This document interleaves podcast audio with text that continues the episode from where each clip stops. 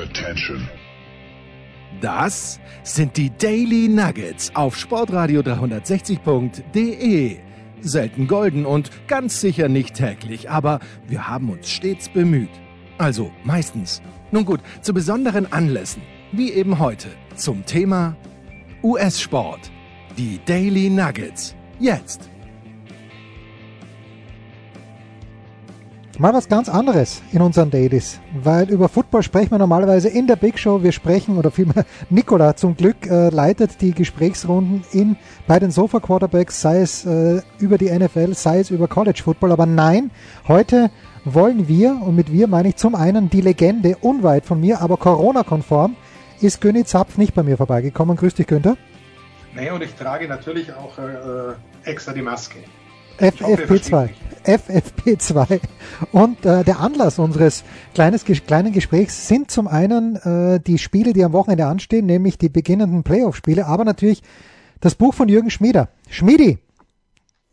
Servus. Servus. Es heißt Touchdown. Alles über American Football, erschienen im Piper Verlag von Bestseller, von Spiegel Bestseller Autor Jürgen Schmieder. Darüber wollen wir ein kleines bisschen plaudern. Selbstverständlich bestellt es gerne, im Zweifel auch bei Amazon, weil der Local Book Dealer könnte im Moment schwierig werden. Es steht alles drinnen, was man wissen muss, aber die erste Frage, die ich an dich habe, Jürgen, steht auch drinnen? Oder ist das etwas, ist, dieser, ist das Buch für etwas für Leute wie mich, die nicht unterscheiden können, Achtung, zwischen Offside, False Start und Neutral Zone Infraction? Ähm, ja, das wird auch erklärt. Also es gibt ein Kapitel über, über kleine Regelkunde und, und über äh, so ein paar Details. Das, das steht drin. Deshalb sage ich, es ist ein Buch für, für totale Anfänger, also denen, denen in Kapitel 2, 3 einfach mal erklärt wird, was ist denn die Sportart, wo, wo wird das gespielt.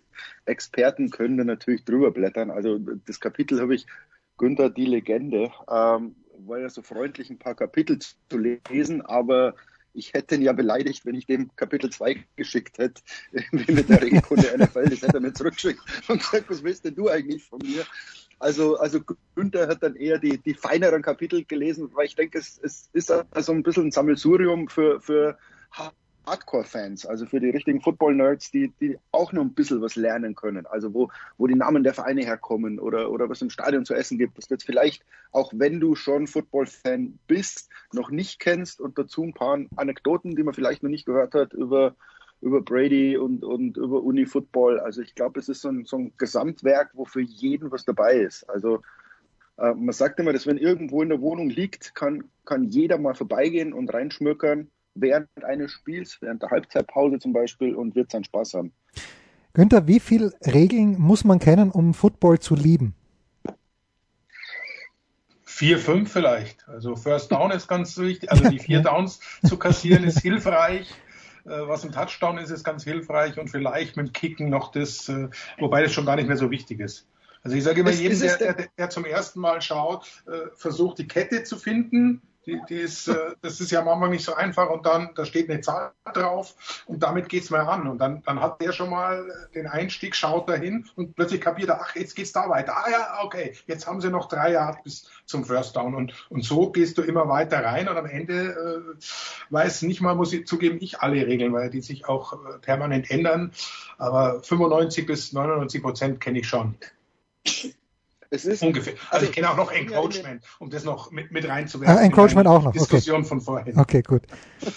Und, und was was? Ich bin ja in den 90er mit, mit Football aufgewachsen und damit mit dem, deswegen ist ja Günther eigentlich die Legende, mit dem Zweikanalton bei Premiere, wo Günther auf dem einen Kanal für Experten kommentiert hat und wenn du umgeschaltet hast, kam wieder Günther, aber hat für Anfänger erklärt. Und das war damals so faszinierend, weil, weil überleg mal, wie du dein Hirn als Kommentator umstellen musst und sagen musst, hier erkläre ich für die Nerds, für die Experten und hier erkläre ich den Sport. Also das war das, das war das Fantast oder eines der fantastischen Kommentatorenleistungen im Zweikanalton das gleiche Spiel zu kommentieren. Und was ich aber zu den Regeln im Football super finde, dadurch, dass es so viele Pausen und so viele Wiederholungen gibt, ähm, erklären die einem die Regeln im Fernsehen die guten Kommentatoren quasi live.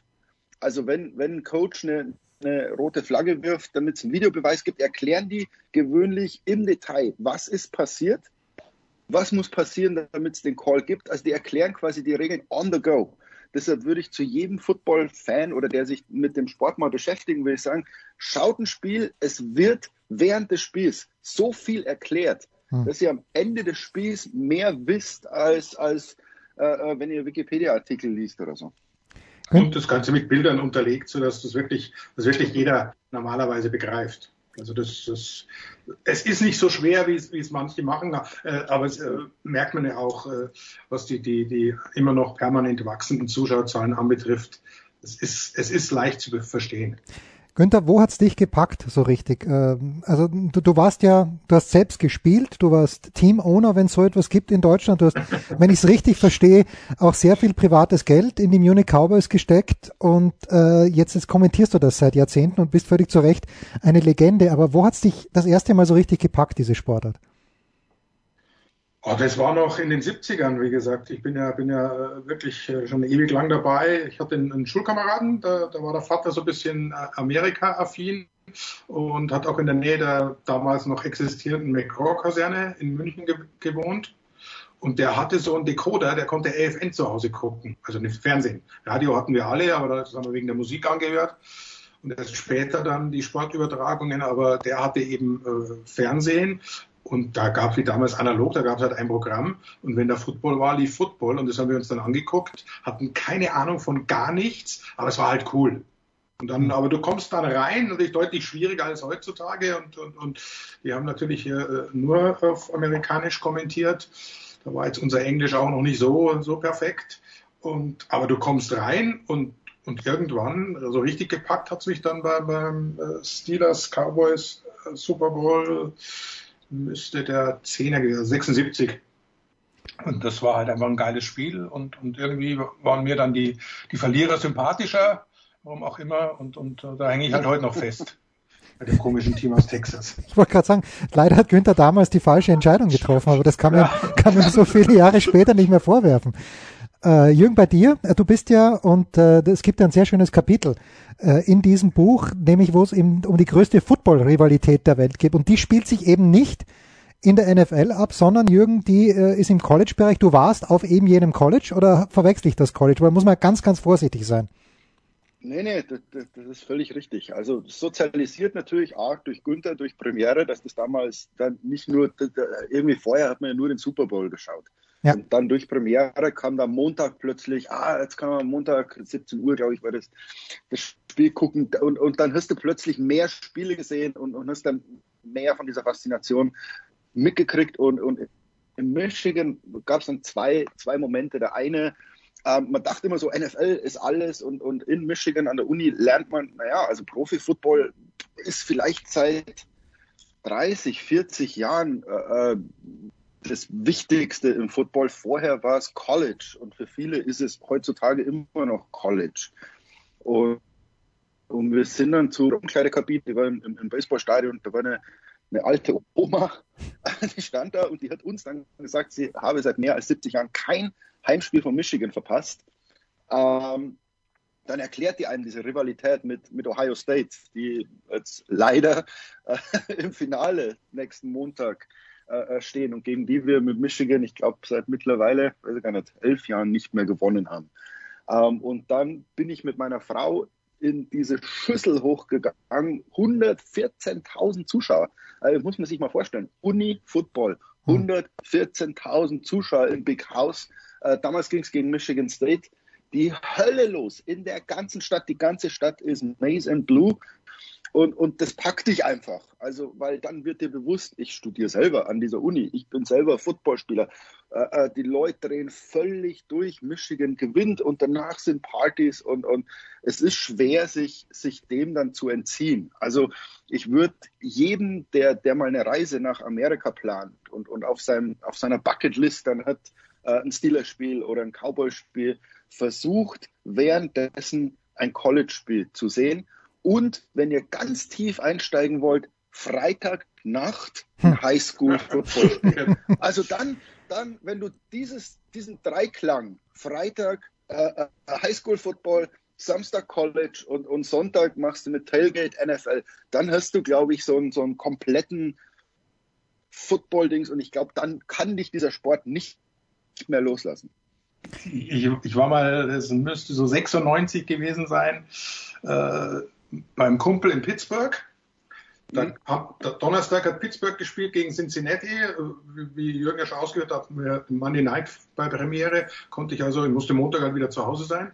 Bin aber dann mal kurz für ein paar Tage rübergeflogen. Dann war Freitagabend Plum High, also das ist so ein Vorort von Pittsburgh, die High School, äh, sagen wir, da gehen wir natürlich hin. Da waren 300 Leute, die Hälfte hm. davon waren die Eltern und weil das halt wirklich auch eine ganz schlechte, aber jeder aus dem kleinen Dorf war da natürlich dort, war genauso wichtig wie am Tag vorher das NFL-Spiel. Und äh, leider haben wir es nicht geschafft, weil in der Nähe keins war. Sonst hätte ich natürlich auch am Samstag noch irgendwo ein College-Spiel mitgenommen. Abschluss war dann Sonntag in New York, äh, Jets gegen Miami und äh, dann abends äh, heimgeflogen. Geiler Trip, also bin ich völlig, völlig bei Jürgen. Wer, wer die Chance hat, äh, auf jeden Fall ein College-Spiel sich anschauen. Ich war bei Tennessee beim Homecoming, 117.000. Ich glaube, Big House ist inzwischen aber 120, ist wieder ein bisschen größer. Mhm.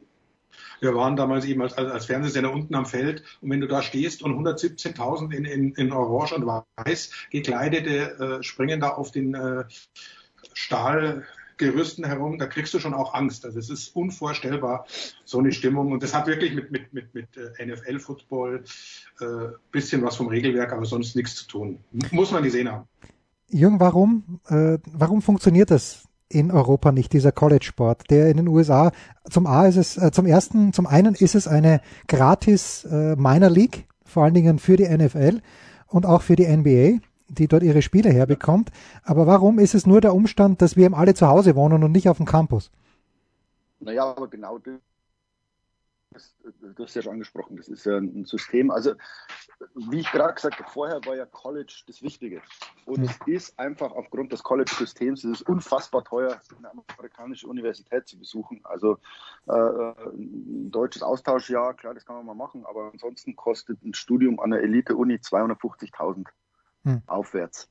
Und mit, mit Sport kannst du dir das finanzieren. Und daraus ist dieses System entstanden, zu sagen, du finanzierst dir über Sport äh, dein Studium und empfiehlst dich gleichzeitig die ganz Guten. Ja, also man tut ja immer so, als würde jeder, der College gespielt haben, dann eine Chance auf, auf NFL haben. Also ein Prozent aller College-Footballspieler haben überhaupt nur die Chance, äh, äh, gedraftet zu werden. Das, das muss man mal ganz, äh, äh so muss man das sehen. Und äh, jetzt kommt das Problem, in Deutschland ist Studium umsonst. Also warum sollte, warum sollte der 17 Jahre alte David Alaba an der Uni München studieren, wenn ihm der FC Bayern einen Millionenvertrag anbietet. So, ähm, man sieht das ein bisschen ähm, bei, in der NBA wo die Leute nicht mehr aufs College gehen oder ein Jahr aufs College gehen, das ist one and done. Äh, beim Football ist es ja noch Regel. Also die wollen keine 17-, 18-Jährigen in der Liga, sondern die wollen, äh, dass die Spieler durch diese Mühle des College gehen. Ähm, das brauchst du in Deutschland nicht, weil du in Deutschland natürlich ja die Jugendförderung hast. Also beim FC Bayern kannst du ja in der F-Jugend anfangen. Äh, und die züchten sich ihre, ihre Spieler selber. Ähm, warum sollte der FC Bayern so einen Spieler aus der Hand geben? Und das ist die, die alte Debatte im europäischen System. Wäre Kobe Bryant ein Philadelphia 76er gewesen? Also weil der, der stammt aus Philly, hätte dort das Jugendprogramm der Sixers durchlaufen und hätte dann wahrscheinlich mit 17 einen Vertrag gekriegt. Ja. Also das ist ein völlig anderes Sportsystem, eine völlig andere Sportausbildung, die du mit Deutschland nicht vergleichen kannst und, und wie schwierig es für die Amerikaner ist, merkt man jetzt beim Fußball, wo Vereine wie LA Galaxy oder Kansas City ist, ist ganz berühmt dafür, ein Jugendsystem einführen wollen, das dem amerikanischen System entspricht. Und Amerikaner sagen, was ist das denn? Also wir sind gewohnt, dass du in die Schule gehst, dass du äh, dann aufs College gehst und dann wirst du gedraftet und jetzt kommt ihr hier mit Jugend, mit Jugendvereinen. Also äh, das ist schwer, so, so ein System zu durchbrechen. Es sind halt einfach zwei völlig unterschiedliche Philosophien Philosophien von, von Jugendsport. Hm. Ja, du, kannst, du kannst es ja überhaupt, überhaupt nicht vergleichen, weil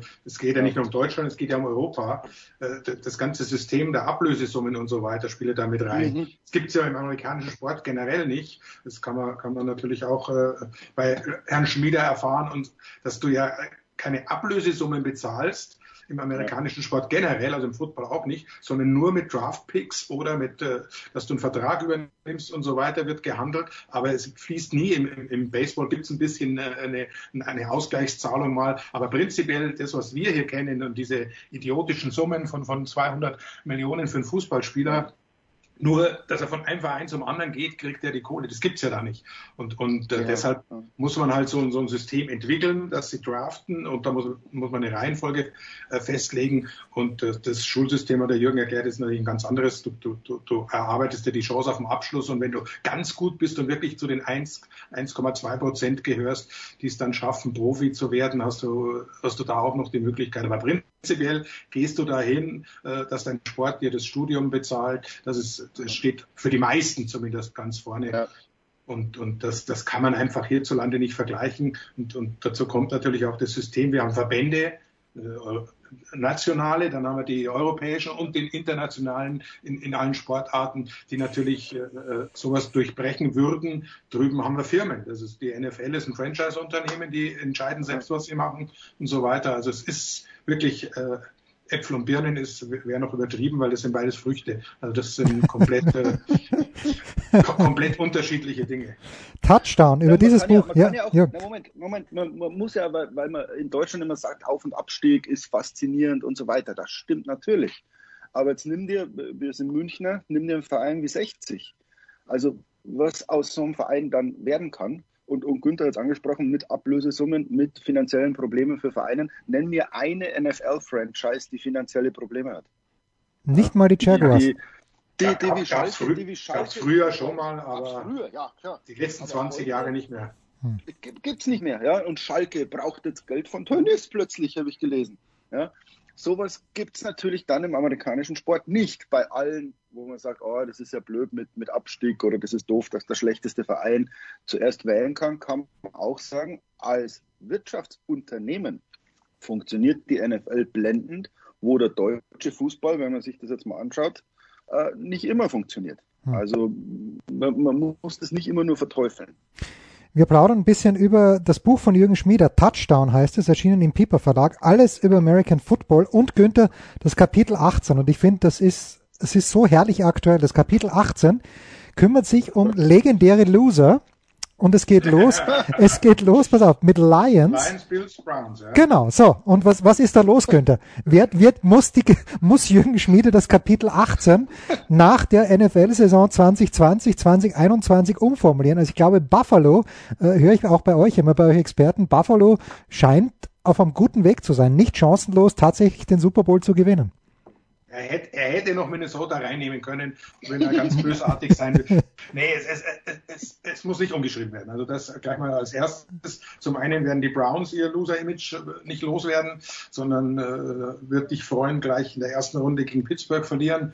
Das äh, ist jetzt mal meine, meine äh, Vorhersage. So gut sind sie noch nicht. Und, und äh, Steelers spielen ja auch mit ein bisschen anderem äh, Material als äh, am letzten Spiel der regulären Saison dazu die ganze Covid-Problematik. Die Bills sind auf einem wirklich guten Weg. Trotzdem äh, traue ich ihnen noch nicht zu, dass sie das, äh, das hinkriegen und endlich mal einen Super Bowl gewinnen. Aber viermal hintereinander im Super Bowl aufzulaufen und viermal hintereinander zu verlieren, wenn du da nicht äh, auf der Loserliste Platz 1 einnimmst, und zwar für lange, lange Zeit, wenn du nicht viermal hintereinander gewinnst, bist du da immer noch weit, da, da, kommst du einfach nicht weg davon. Und die Lions halt als, als ältestes Team, äh, das noch nie, äh, noch nicht mal im Super Bowl gestanden hat, das ist schon traurig. Und die hatten Spieler wie, wie, wie Barry Sanders, äh, wie, wie Calvin Johnson und so weiter und äh, reihenweise Erstrunden-Picks. Ich, ich weiß nicht, äh, was die alles in dem Leben falsch gemacht haben.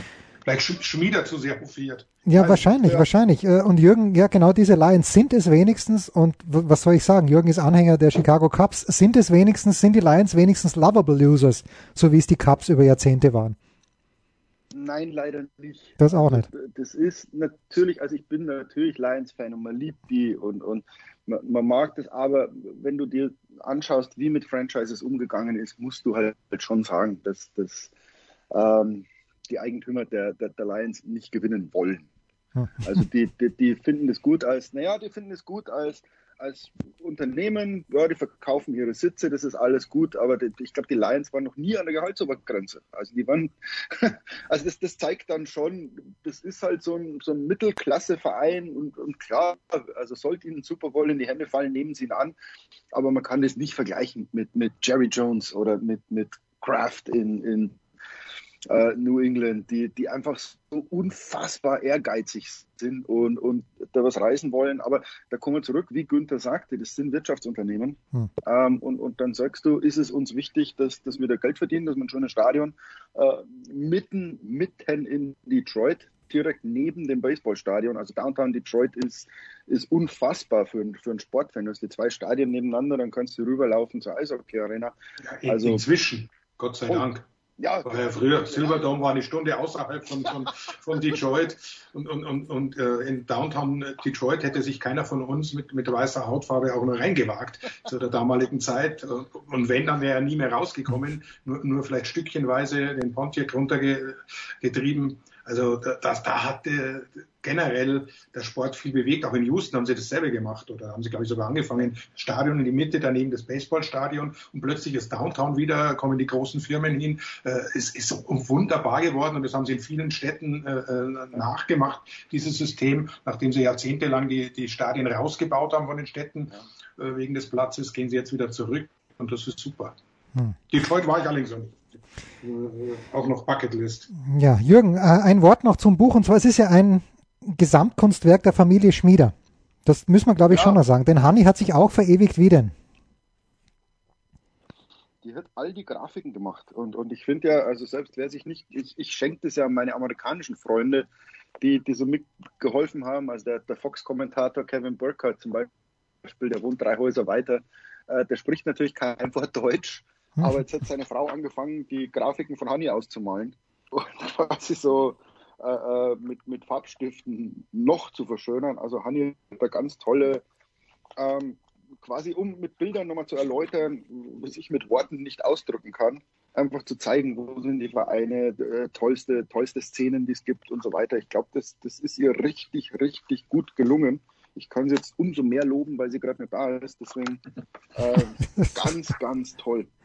Ist es tatsächlich, aber äh, Jürgen, stell bitte dein Licht nicht unter den Scheffel, weil es liest sich, es ah. liest sich ganz, ganz geschmeidig und elegant und äh, wer, wer folgende Fragen richtig beantworten kann, muss das Buch nicht kaufen. Alle anderen äh, bitte möglichst bald noch vor den Playoffs. Und zwar folgende Fragen. Was haben American Football und Schach gemeinsam? Wie kamen die NFL-Teams zu ihren Namen? Und da bitte alle, die es gibt.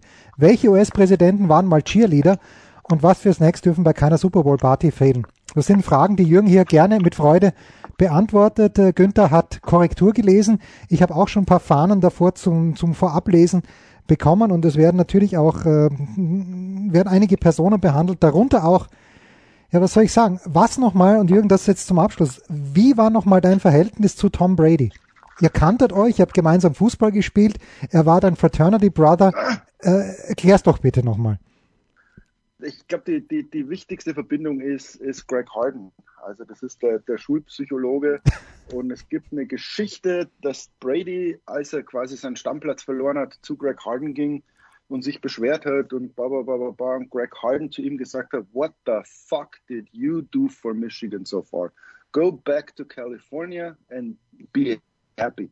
Um, und, und zwei Jahre später kam ein Fußballer aus Deutschland ähm, und, und, sagte, dass er sich da nicht so unbedingt wohlfühlt in Michigan und dass er äh, vielleicht seinen Stammplatz verliert und so weiter. Und weißt du, was Greg Harden sagte? What the fuck did you do for Michigan so far? Go back to Munich if you don't like it here and be happy. Und, und das ist einfach so eine, so eine Verbindung, wo er sagt, okay, irgendwann im Leben ging es Tom Brady am gleichen Ort genauso wie mir. Und, und ansonsten haben ja Tom Brady und ich wahrscheinlich nichts gemeinsam. Also Gut, das, das, das Einkommen ungefähr. Ja, das ja. und, äh, ich, ich, behaupte aber, dass ich die bezauberndere Frau habe. Also da geht es mir dann wieder besser. Äh, aber es ist einfach eine süße Geschichte irgendwie für, für mich, weil man sagt, ich bin mit dem Typen irgendwie, irgendwie verbunden. Und, und ich war dann als Michigan in, in Elite 8 hier war, ähm, mit Moritz Wagner vor ein paar Jahren bin ich in die Katakomben. Vor der Kabine steht Greg Harden. Ähm, ich habe den 20 Jahre nicht gesehen. Also und, und wer Fotos von mir von 20 Jahren ähm, kennt, der weiß, ich schaue ein bisschen anders aus. Ähm, ich ging an ihm vorbei, ich sagte Mr. Harden, der sagt nix und umarmt mich einfach und sagt, good to see you, boy, holt Desmond Howard, Super Bowl MVP und sagt, can we take a picture with you? Also er hat so getan, als wäre das jetzt für ihn eine Ehre, mit Jürgen Schmieder und Desmond Howard ein Foto zu machen. Und das Foto hängt bei mir im, im Wohnzimmer. Also, und, und das erklärt auch, so funktioniert Michigan. Also, das ist einfach, wenn du den Ring anhast oder irgendwas anhast und die wissen, du gehörst zu dieser Bruderschaft der, der Michigan Sportler, könntest du theoretisch nachts um drei bei einem anrufen und sagen, ich brauche deine Hilfe und der hilft dir, no questions asked. Und, und das ist faszinierend. Ich kenne das sonst nirgendwo. Zauberhaft. Mehr wollen wir nicht sagen. Also nochmal der Hinweis. Touchdown heißt das. Buch von Jürgen Schmieder. Alles über American Football erschienen im Piper Verlag. Let's do it, everybody. Danke, Günther. Danke, Jürgen. Wir freuen uns auf die Playoffs und ich freue mich auch darauf, dass ich ja. den Sonntag wenigstens mal laut Günther Zapf ganz entspannt mir die Spiele anschauen kann, wenn die Steelers gegen die Browns gewinnen. Das waren die Daily Nuggets auf Sportradio 360.de. Ihr wollt uns unterstützen? Prächtige Idee! Einfach eine Mail an steilpass at sportradio 360.de schicken und ihr bekommt alle Infos. Und versäumt nicht die Big Show. Jeden Donnerstag neu.